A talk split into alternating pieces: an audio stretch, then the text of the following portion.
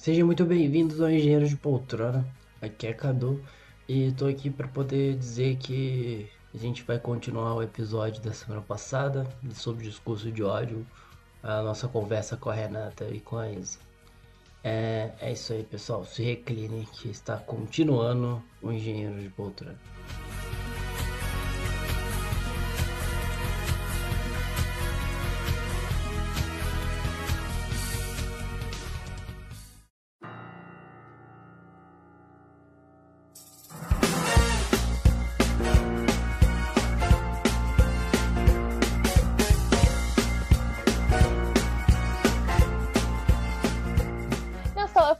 Tinha falado sobre a liberdade de imprensa também, andando junto com a liberdade de expressão, que provavelmente você lida com isso, como uma forma crítica.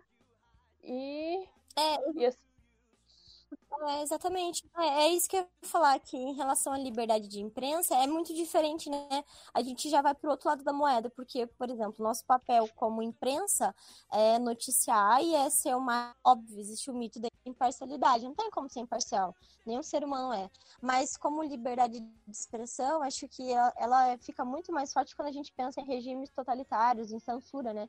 Então, a palavra mesmo liberdade de expressão ficou famosa na comunicação na ditadura militar, onde a gente tem o AI-5, e nós temos algumas medidas que restringem ele pode o que ele não pode. Então, nessa época, a gente tem é, jornalistas é, tipo Vladimir Zog mortos. Por quê? Porque eles noticiavam, eles expressavam uma opinião contra o poder estabelecido liberdade de expressão, que é, é é, esse aspecto da censura mesmo, né? Da, de você não poder noticiar, não poder falar, e que foi muito que. Ai, gente, eu sempre vou bater nisso, porque eu acho que é importante a gente falar de política em alguns determinados pontos de comunicação. Não tem como falar, em alguns pontos, não tem como a gente falar de comunicação sem falar de política. Quando eu falei da censura, é que a gente tem uma experiência muito recente, em 2019, com o próprio governo Bolsonaro, frente aos veículos de comunicação. É, é claro que é de uma forma demasiadamente menor, porque a gente já tem leis, né, igual a Isa falou, que não deixam a gente estabelecer realmente um regime de censura no Brasil para os veículos de comunicação, mas a gente tem outras formas de censura, que é cortando concessão, que é diminuindo, que é tentando calar a boca da imprensa de outras formas. Só que daí, igual eu falei, a gente entra em, em um outro viés da liberdade de expressão, que é esse viés da comunicação como algo público, como um direito de ser expressado e de ser ouvido pelo. É um direito da pessoa de ter comunicação. É um direito como cidadão de você ser informado, né? E em contrapartida, é um direito do veículo de comunicação não ter amarras para informar. E quando as pessoas que têm acesso aos meios de comunicação são propagadores de discurso de ódio? Né? Que a gente tá tendo muito isso na, na internet mesmo, tipo. com... Calma, você ia falar alguma coisa, Pablo? Eu falei terça livre.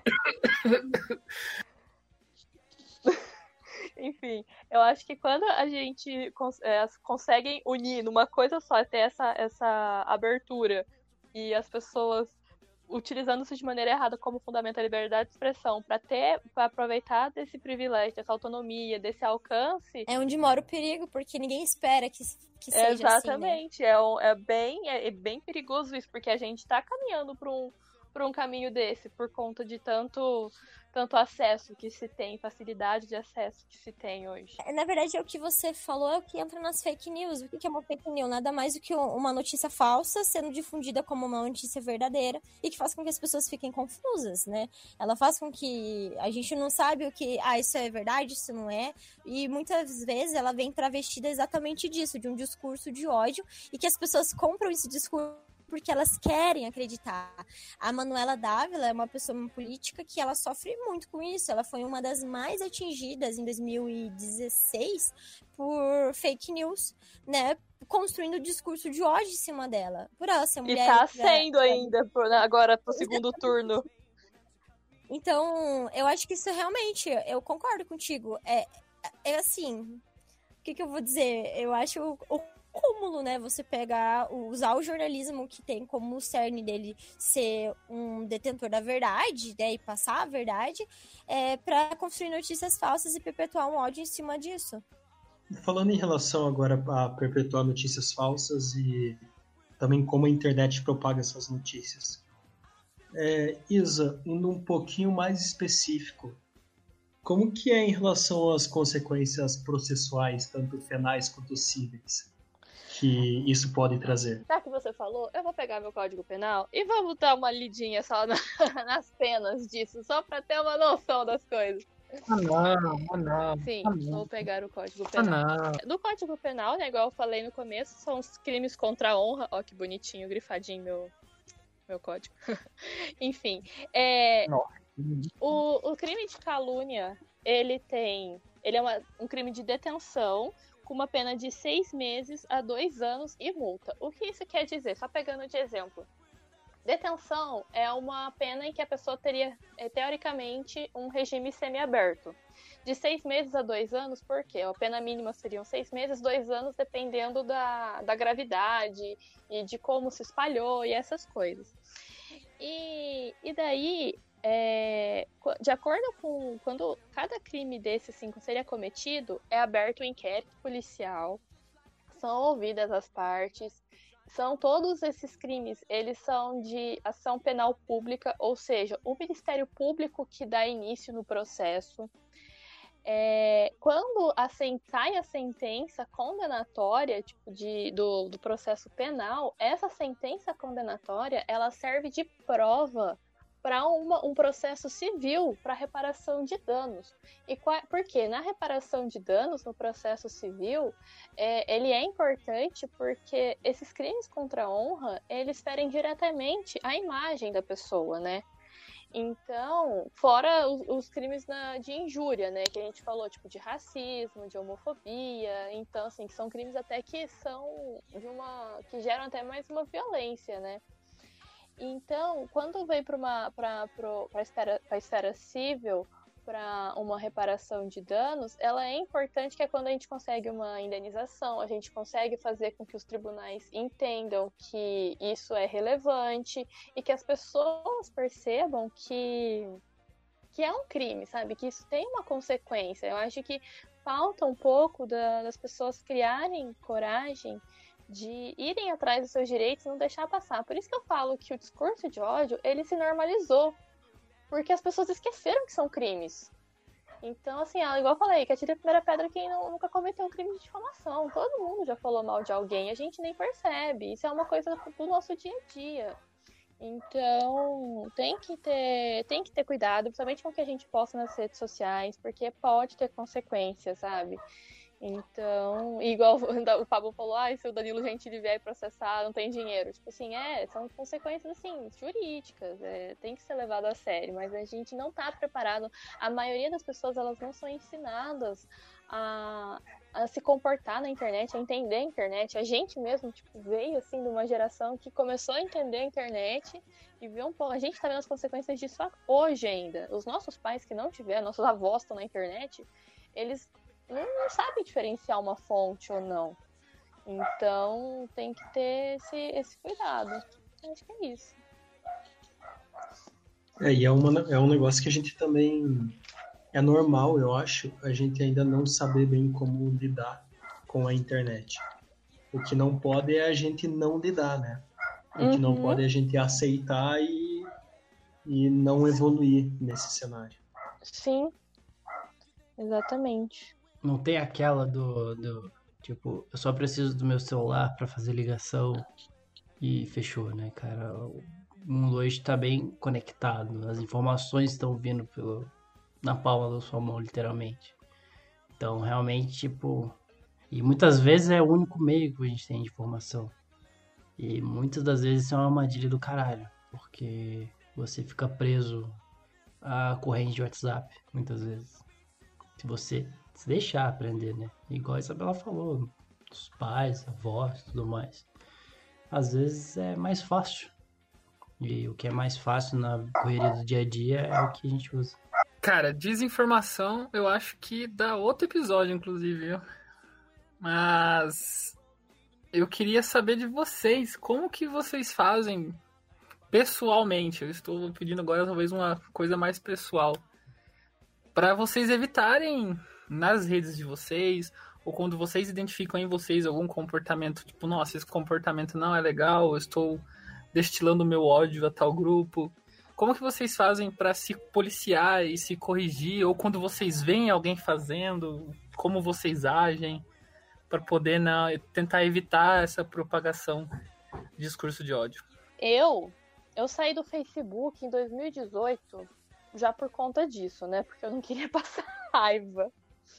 Então, na época, né, por conta de eleição e tudo mais, eu não queria ficar vendo pessoas falando e falando e falando coisas. Então, eu simplesmente acabo evitando.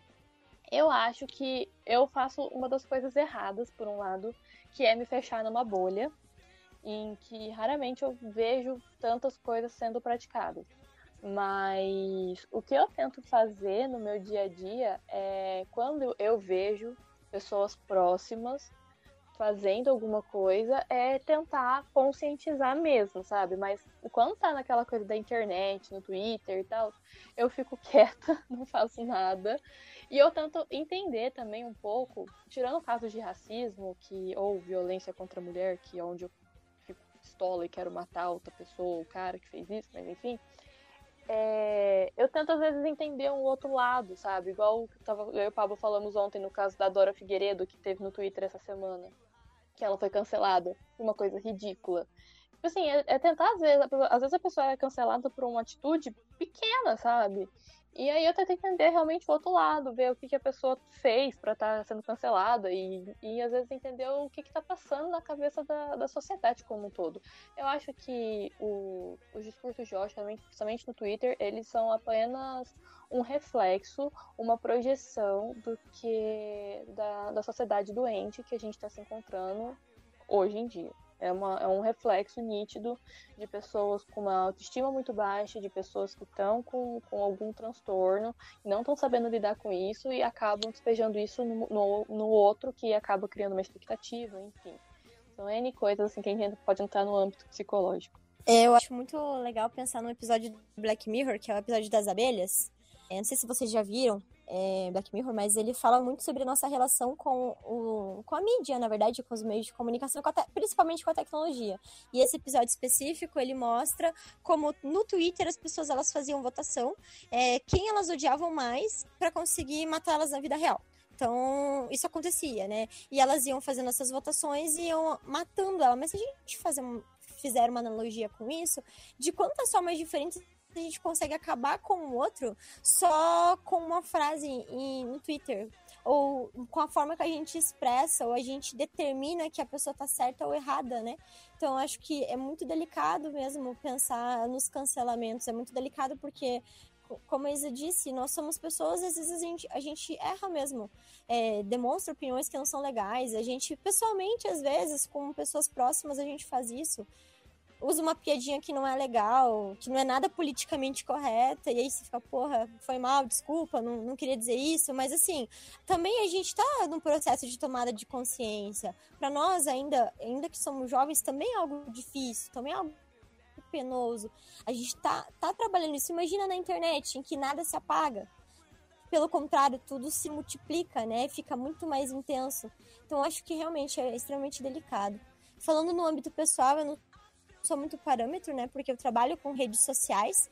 Então, os meninos que me conhecem mais sabem que eu trabalho, eu trabalho com marketing, eu estou sempre em rede social, é, faço gerenciamento de páginas. Então, minha própria imagem ela é bem controlada, o que eu expresso, como eu expresso, até de diversas formas em rede social. Até 2016, 2017 ali eu era bem porra louca e eu brigava muito em rede social por causa de política não me orgulho disso, mas eu acho que é tudo aprendizado, né? A gente vai começa a escolher melhor nossas batalhas. Eu queria dizer que eu me orgulho dessa Renata que brigava muito causa de política. É... Não que eu tenha desorgulho da de hoje.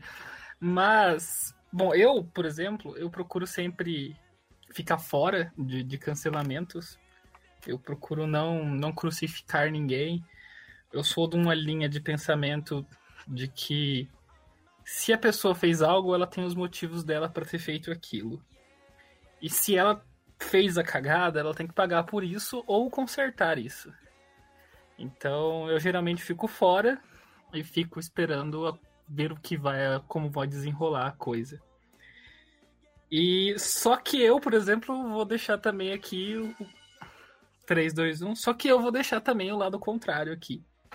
Eu, dias que eu estou meio triste, eu utilizo o Twitter para poder abrir uma reportagem da Folha, ver uma pessoa que discorda, de, que tá discordando de mim, comentar alguma coisa lá e desativar a notificação e deixar ela passando raiva com aquilo.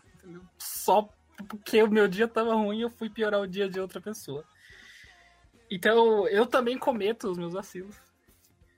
Eu acabo fazendo isso. Só que, por exemplo, eu procuro é, também, às vezes, não entrar em causas que, entre aspas, né, não sejam minhas, né?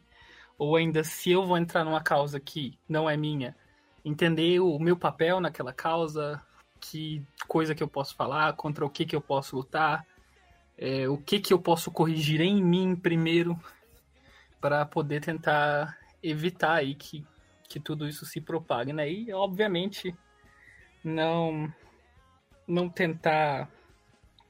Eu sou muito mais consequente do que do que censurador, vamos dizer assim. Então, é até que a Isa falou durante o podcast, né, que a gente discorda. É que, por exemplo, eu acho que qualquer piada pode ser feita. Assim como qualquer pessoa pode se ofender com aquela piada. E se qualquer pessoa pode se ofender com a piada, ela pode ir atrás dos direitos dela. Aí, a partir do momento que alguém se ofendeu, já não é mais piada. Já é outra situação. O que vem em decorrência disso, o que vem em decorrência da piada, não é mais piada. E, e se ninguém riu, igual eu falei no começo do podcast, não é piada, entendeu? Se ninguém riu, não é engraçado. Você pode falar que é piada o quanto for, você pode falar que é tua opinião o quanto for. Não, se a, tá errado, tá errado, sabe? É simples o pensamento. Não é. Não tem justificativa para certas atitudes. A gente tem, um, apesar das nossas diferenças, a gente tem uma cabeça, uma linha de pensamento similar em alguns aspectos, em como lidar com essas coisas. Eu, eu acho que o foco é todo mundo aqui, mas a minha questão é mais, tipo, ir atrás de informação. Entendeu? Igual Estou um exemplo de hoje, então vou datar esse programa. É, que não tem a ver com as coisas de hoje, mas eu vi no Instagram, na, no stories de um amigo, que o Maradona tinha morrido.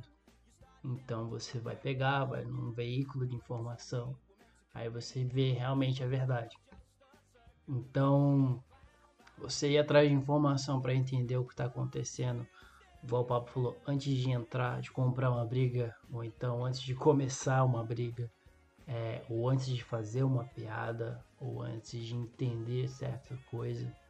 É, então, querendo ou não, você precisa de informação para fazer tudo. Porque senão você não vai saber o que está falando.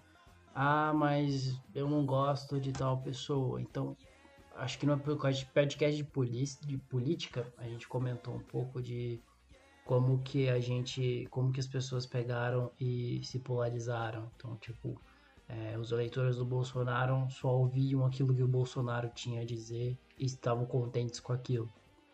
E os eleitores anti-Bolsonaro, os eleitores do PT também, vou colocar essas pessoas, é, vamos dizer assim, conjuntos diferentes, mas tem uma interseção ali, digamos assim. É, tem também só ouviam um certo público e, e ignoravam o outro. Então é questão de tipo sempre tentar conhecer os dois lados do que tá acontecendo, entendeu? É tipo, tá, eu não gosto desse tipo de assunto, eu não vou falar, é, não quero saber desse tipo de assunto. É fácil fazer isso, claro, mas sempre que possível, se você conseguir realmente ir atrás, tipo assim, tá, por que que eu não gosto desse assunto? O que que esse merda aqui tá falando que eu tenho que ir lá e corrigir ele? É, realmente, o que que eu posso falar pra esse merda que eu não vou ter consequências jurídicas, criminais, nem nada no meu respeito, e que eu vou defender o meu lado sem poder fazer nada. O que eu posso fazer a respeito? Então, no fim das contas, a maioria se resume a informação do que você pode ou não pode falar, pode ou não pode fazer, etc. É até mesmo né, não propagar ódio de volta pro merda que tá falando merda, né? Exatamente. Não devolver ódio com ódio. Era isso. Era isso que eu ia falar exatamente agora da, do que eu levo para mim, assim. Então, eu não acho que o ódio é combatido com ódio, eu acho que você tem que combater.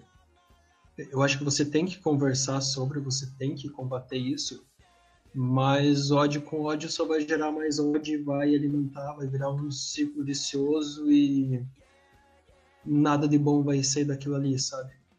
Eu, eu não gosto de quem usa discurso de ódio como estratégia de comunicação. Eu acho que é a forma menos inteligente e mais vil possível, assim, para a pessoa se comunicar. E eu acho que isso a gente pode abominar, mas a gente também não pode abominar igual comentamos com ódio. Tem que ser de uma maneira inteligente, de uma maneira que convença as pessoas do que o que elas estão fazendo ali não é a melhor forma e estão piorando toda uma relação que já não está muito boa, independente para qual âmbito que você vai. Acho que propagar é, é, meio clichê pegar e falar de propagar o amor, né? Mas acaba sendo isso. Não, oh. não sei qual que é o outro jeito que a gente pode combater isso, senão propagando bons, bons pensamentos e boas respostas, com realmente uma vontade de, de mudar aquilo ali e de mostrar para a pessoa, não necessariamente mostrar para ela que ela tá errada, mas que tem um limite do que, que é legal e do que, que não é legal dela pegar e pensar e se expressar e que não necess... e que é importante ela saber desse limite e da forma como ela vai se expressar no futuro. Acho que é isso. Ai, muito amorzinho, Lucas.